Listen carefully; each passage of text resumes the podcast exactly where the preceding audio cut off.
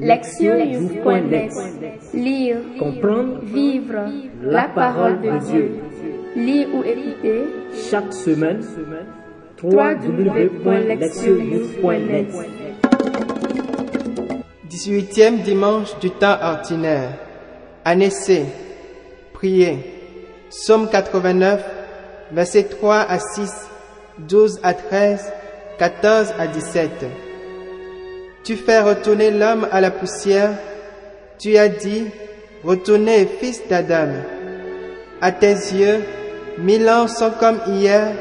C'est un jour qui s'en va, une heure dans la nuit. Tu les as balayés, ce n'est qu'un songe. Dès le matin, c'est une herbe changeante. Elle fleurit le matin, elle change. Le soir, elle est fanée, desséchée. Apprends-nous la vraie mesure de nos jours, que nos cœurs pénètrent la sagesse. Reviens Seigneur, pourquoi tarder Ravise-toi par égard pour tes serviteurs. Rassasie-nous de ton amour au matin, que nous passions nos jours dans la joie et les chants. Que vienne sur nous la douceur du Seigneur notre Dieu, consolide pour nous l'ouvrage de nos mains. Lire la parole. Première lecture. Coëlette chapitre 1, verset 2 au chapitre 2, du verset 21 à 23. Vanité des vanités, disait Coëlette. Vanité des vanités, tout est vanité. Un homme s'est donné de la peine, il est avisé, il s'y connaissait, il a réussi. Et voilà qu'il doit laisser son bien à quelqu'un qui ne s'est donné aucune peine. Cela aussi n'est que vanité. C'est un grand mal.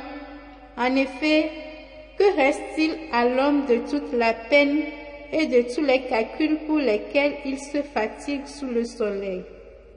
Tous ces jours sont autant de souffrances, ces, occupations sont autant de tourments même la nuit, son cœur n'a pas de repos.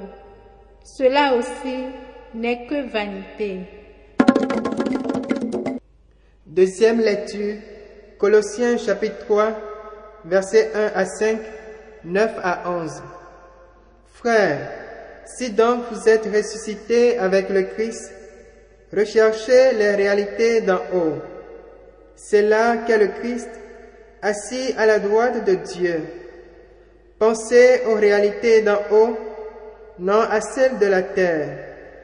En effet, vous êtes passé par la mort et votre vie reste cachée avec le Christ en Dieu. Quand paraîtra le Christ votre vie, alors vous aussi, vous paraîtrez avec lui dans la gloire. Faites donc mourir en vous ce qui n'appartient qu'à la terre débauche, impureté, passion, désir mauvais et cette soif de posséder qui est une idolâtrie. Plus de mensonges entre vous. Vous vous êtes débarrassé de l'homme ancien qui était en vous et de ses façons d'agir, et vous vous êtes revêtu de l'homme nouveau qui, pour se conformer à l'image de son Créateur, se renouvelle sans cesse en vue de la pleine connaissance.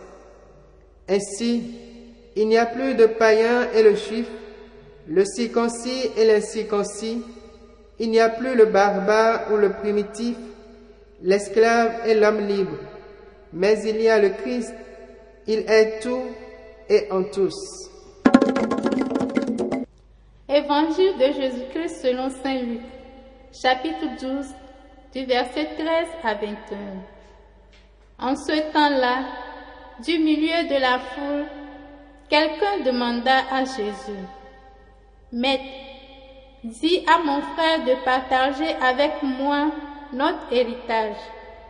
Jésus lui répondit, Homme, qui donc m'a établi pour être votre juge ou l'arbitre de vos partages Puis, s'adressant à tous, gardez-vous bien de toute avidité car la vie de quelqu'un, même dans l'abondance, ne dépend pas de ce qu'il possède. Et il leur dit cette parabole. Il y avait un homme riche dont le domaine avait bien rapporté. Il se demandait, que vais-je faire? Car je n'ai pas de place pour mettre ma récolte. Puis il se dit, voici ce que je vais faire.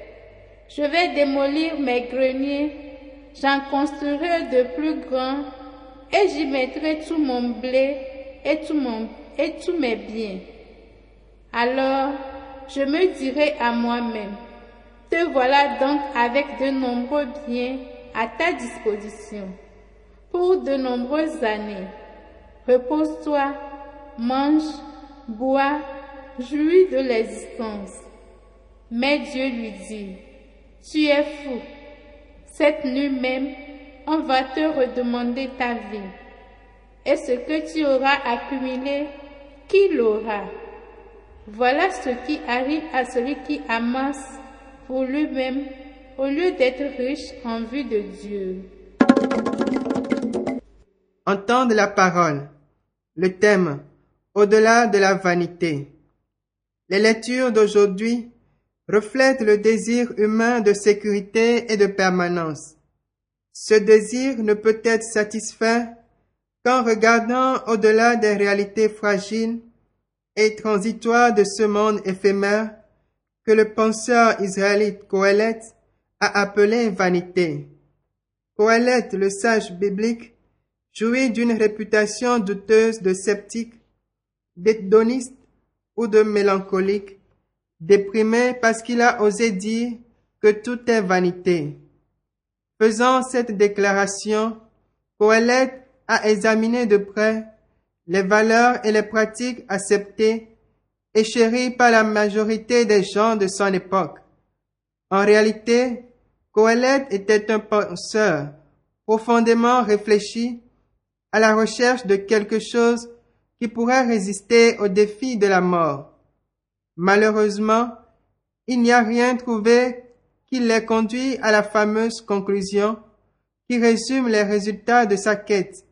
Vanité des vanités, tout est vanité.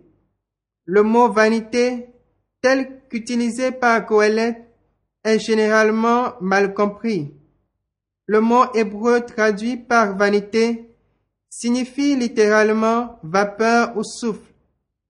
Affirmant que tout est vapeur, Coëlette n'a pas émis de jugement de valeur sur les expériences et les réalisations humaines, les appelant vauriens et vaines, comme certains l'imaginent. Il voulait dire que tout est temporaire et passe. Il n'y a rien de permanent dans ce monde. Il reconnaît honnêtement que la mort met fin à toutes les entreprises et à tous les projets humains. Puisque tout est fini, les êtres humains ne peuvent pas trouver le bonheur durable et l'épanouissement permanent dans tout ce pourquoi ils travaillent, créant et expérimentant en ce monde. La lecture d'aujourd'hui présente la réflexion de Coëlette sur la valeur du travail. Selon les idées de son temps, son dur labeur et son dévouement sera récompensé par une longue et prospère vie. Cependant, Coëlette a honnêtement reconnu que le travail acharné ne rend pas la vie humaine impossible. Tous les efforts et préoccupations qui consomment la vie d'une personne ne porteront finalement qu'un fruit temporaire et limité. Lorsque l'inévitable mort survient, tout ce qu'une personne a réalisé et gagné est à une autre. Ainsi, Coëlette a conclu que le dur labeur n'apporte aucun bénéfice durable. Il faut apprécier et trouver du plaisir dans une vie équilibrée, dans le travail et les réalisations, mais aussi en reconnaître les limites et ne pas en être consumé. Cette réflexion et d'autres de ce type ont conduit Coëlette à être qualifié de pessimiste notoire. En réalité, il était un réaliste, un penseur honnête, engagé dans la recherche de quelque chose de permanent et de durable auquel il pourrait se consacrer et qui pourrait donner un sens durable à sa vie.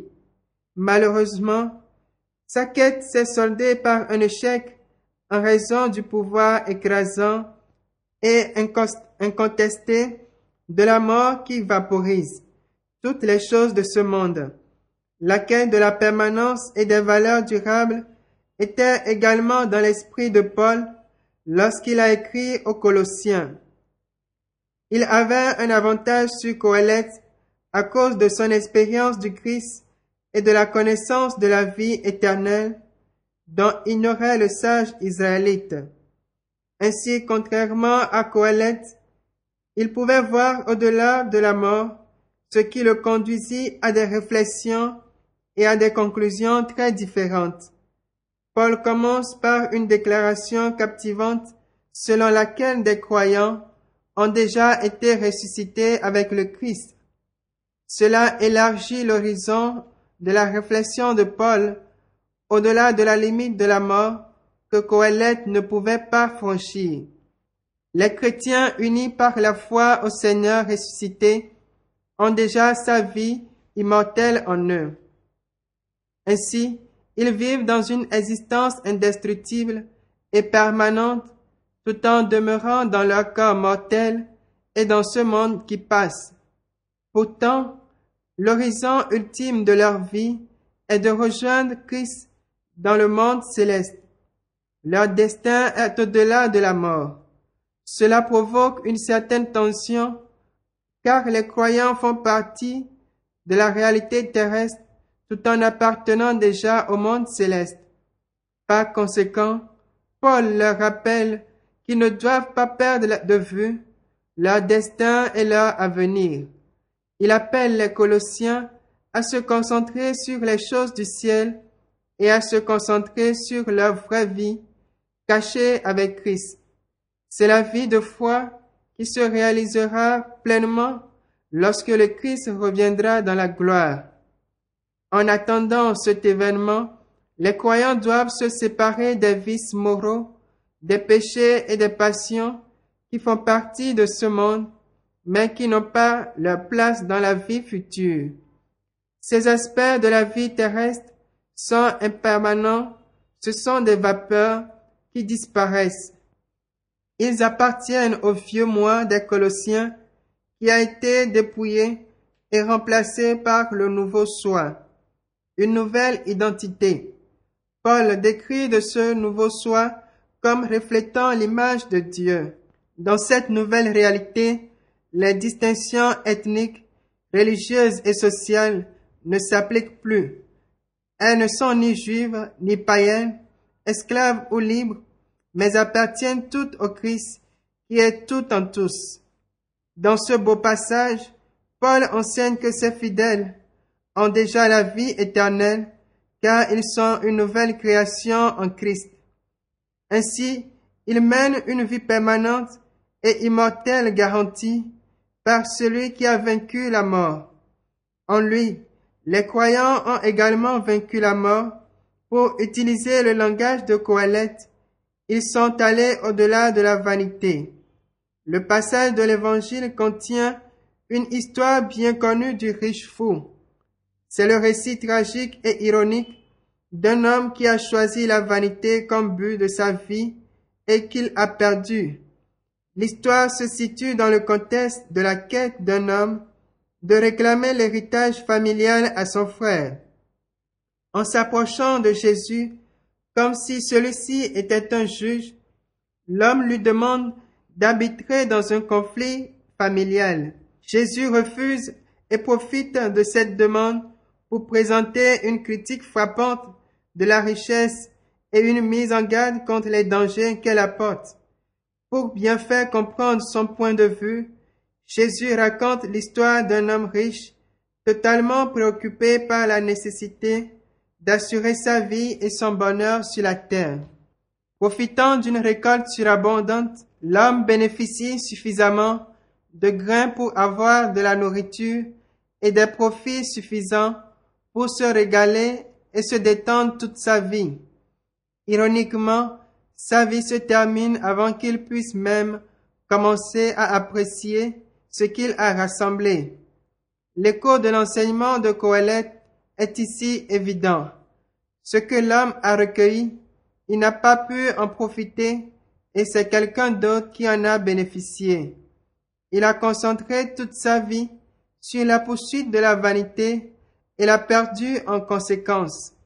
Dieu a qualifié ce temps d'insensé parce qu'il a mal jugé ce qui peut apporter une sécurité et un bonheur durable. En racontant cette histoire, Jésus a averti son auditoire de ne pas commettre la même erreur, de peur qu'ils ne deviennent des bornés à la recherche de la vapeur comme le faisait l'homme riche. Seul ce qui compte comme valeur aux yeux de Dieu peut apporter un bonheur et une sécurité durable.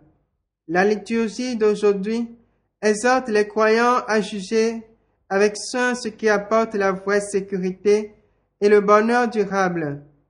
En imitant Colette, les croyants sont appelés à ne pas accepter sans discernement les diverses valeurs et pratiques communément reconnues par la société comme des moyens d'une réussite durable. Paul a appelé les Colossiens à rester loin de l'homme de leur ancienne vie, de vanité, et à garder sous leurs yeux leur nouvelle identité de citoyens du monde céleste. Jésus a mis en garde ses disciples contre la folie de s'appuyer sur les biens terrestres pour une sécurité et un bonheur durable. La vanité, c'est-à-dire l'impermanence de tout ce qui peut être réalisé dans ce monde, est donc une leçon de sagesse, une leçon à laquelle le psalmiste a fait allusion en priant. Apprends-nous la vraie mesure de nos jours, que nos cœurs pénètrent la sagesse. Écoutez la parole de Dieu. La vapeur d'eau ne reste pas dans le ciel pour toujours. Quelle que soit sa hauteur, elle finit par se condenser pour former des nuages visibles de gouttelettes de pluie qui retombent sur la terre. De la même manière, quelle que soit l'ascension à l'échelle de la gloire, de la reconnaissance ou de la richesse matérielle, comme la vapeur, on retournera à la poussière de la terre. Peu importe le nombre de maisons que nous construisons sur cette terre, nous sommes tous locataires. Pensez-y, nous sommes locataires même dans notre corps, car notre corps ne nous appartient pas. La mort est en effet un excellent niveleur. Les riches et les pauvres se trouvent tous sur le même lit de terre. Personne n'emporte rien avec lui. Ne vous laissez pas vous tromper par les belles tulles qui sont mises dans les tombes des riches. Il ne s'agit que d'un opium pour apaiser la douleur, la douloureuse pensée de la mort, sinon cela ne donne aucun réconfort aux morts. Dans la parabole du riche fou, racontée par Jésus, Dieu dit aux riches, Tu es fou. Cette nuit même, on va te redemander ta vie et ce que tu auras accumulé, qui l'aura? Ce fait de la vie a incité Coëlette à dire Vanité des vanités, tout est vanité. Ni Coëlette, ni Jésus ne s'opposent à la création de richesses. Cependant, le désir de mesurer de choses matérielles donne naissance à des triplets insubordonnés le consumérisme, le matérialisme et l'idonisme. Un tel désir tyrannique et une approche auto-nourricière de la vie dégénère vite en avidité.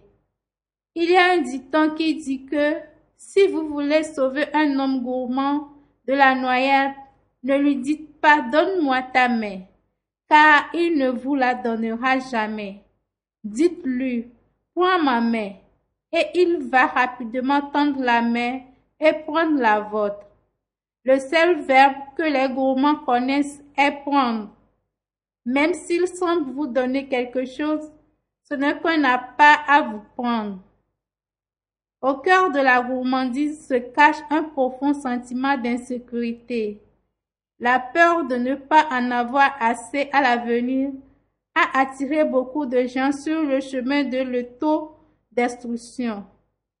À la recherche de richesses éphémères, il y a des gens qui ont perdu le contact avec leurs conjoints et leurs enfants et qui, se faisant, ont étranglé leur amour. Certains ont aussi choisi de rabaisser leur corps en échange de quelques pièces de monnaie pour leur porte-monnaie trouée. Dans le but de garantir l'avenir, certains perdent le présent et lorsque l'avenir devient enfin présent, ils se retrouvent ensevelis dans leur passé. Qu'elle soit subtile ou fragrante, la cupidité n'ajoute pas de valeur à la vie. Au contraire, elle en laisse un dégoût et sans vie. Un grand nombre d'ethnies ghanéennes ont un proverbe commun qui dit L'eau saignante tue, mais l'eau courante donne la vie. C'est-à-dire, en donnant et non en accumulant que nous trouvons la vie. Observez que les gens avides ne sont généralement pas heureux. Malgré toute leur terrorisation, ils portent le fardeau d'un regard sombre. Jésus est la, la sécurité la plus sûre et la plus fiable qui soit. Il est le rocher solide sur lequel une vie heureuse et durable peut être construite. Proverbe. L'eau stagnante tue, mais l'eau courante donne la vie. Agir, s'examiner. J'examine mon désir et les activités qui régissent ma vie quotidienne. Est-ce que certains d'entre eux sont vains au sens où Coëlette a utilisé cette expression? Est-ce que je désire de recevoir plus que de donner? Est-ce que j'ai amassé des chaussures, des vêtements ou tout autre article dont je n'ai pas vraiment besoin? Répondre à Dieu. Je me tourne vers le Seigneur Jésus-Christ dans la prière. Je lui demande de prendre en main mon avenir et d'être ma sécurité à chaque instant de ma vie. Répondre à notre monde. Je ferai particulièrement attention pour éviter la vanité et la fierté dans mes paroles et dans mes actes. Dans notre groupe, nous rassemblons toutes les choses dont nous n'avons vraiment pas besoin et nous les donnons à ceux qui en ont vraiment besoin. Priez. Éternel, tu m'as donné un cœur agité jusqu'à ce qu'il repose en toi. Délivre-moi de mes désirs qui cherchent à m'asservir. Sécurisez mon bateau avec l'encre la plus sûre votre Fils Jésus-Christ, notre Seigneur. Amen.